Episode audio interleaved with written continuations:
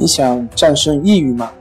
李洪福老师新书《战胜抑郁，教你走出抑郁的方法》，三大疗法，每天一小时，三十天摆脱抑郁，让你全面蜕变。快来读读吧！心情不好，我们聊聊吧。关系五分钟等于放松一整天。大家好，我是心理咨询师杨辉。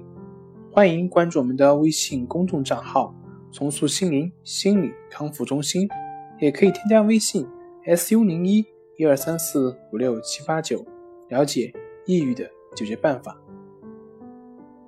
今天要分享的作品是观察与接纳。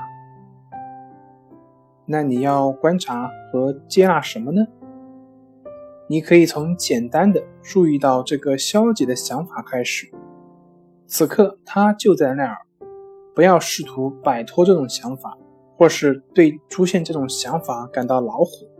你可以说：“你又来了。”你也可以对其表示欢迎，可以邀他同你一起散步。让我们想象你的消极想法来与你一起散步。当你散步的时候，你的消极想法一直在喋喋不休，不停地批评。你可以接受他们的存在的这个事实，你甚至可以邀请他们同你一起进行观察。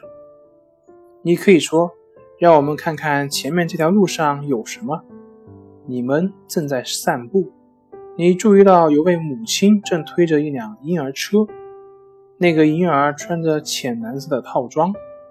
当你们看到那个婴儿的时候，这位母亲对你们笑了。你看到他似乎很幸福，你的消极想法可能仍然伴随着你，但你进行在此时此刻观察并接纳眼前的现实。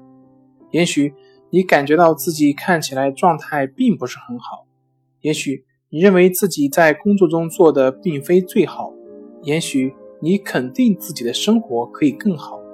不要因为事情非你所愿就苛责自己。你可以简单的说，现在的情形就是这样。是的，事情并非他们原来可以实现的那样，他们可以更好些。但你发现自己现在有了一个选择，我们可以苛责我自己，也可以观察并接受事情的现状。假如你接受自己目前的现状，最终将可以转入一个新的方向。但是，假如你一味地苛责自己、憎恨自己，那么你就正在使自己陷入现在的思路。